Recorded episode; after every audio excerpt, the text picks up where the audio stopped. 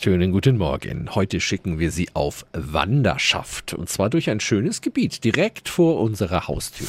365 Dinge, die Sie in Franken erleben müssen. Es geht durch den Fürther und Zirndorfer Stadtwald. Katharina Kress von der Fürther Touristinformation. Was gibt's da denn alles zu entdecken? Wir haben ja ein Schwarzwildgehege mit den ähm, Wildschweinen und auch ein Rotwildgehege. Auch die Sportlichen kommen voll auf ihre Kosten. Es gibt zwei Rundwanderwege. Der eine hat 5,9 Kilometer, der andere 7,5. Sehr schön auch ähm, der Wald-Wild-Erlebnispfad mit verschiedenen Stationen, wo man was lernen kann ähm, zu den Fledermäusen, zum Thema Natur allgemein. Ähm, der Felsenkeller ist auf der Route auch mit dabei. Äh, das kann man durchaus auch im Winter mal ablaufen und viel Neues erfahren. Bei Ihnen in der Fürther Touristinformation gibt es da extra eine Freizeitkarte zu kaufen. Was steht da alles drin? Da hat man dann den Trimmdichtpfad genau nochmal eingezeichnet, auch diesen Waldlehrpfad und hat dann eben was an der Hand, wenn man dann im Stadtwald rumläuft. Spaziergänger, Jogger, Walker, Radfahrer, sie alle können sich im Stadtwald für Zerndorf spannende Wege heraussuchen. Alle Infos finden Sie nochmal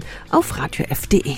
365 Dinge, die Sie in Franken erleben müssen. Täglich neu in Guten Morgen Franken um 10 nach 6 und 10 nach 8. Radio F.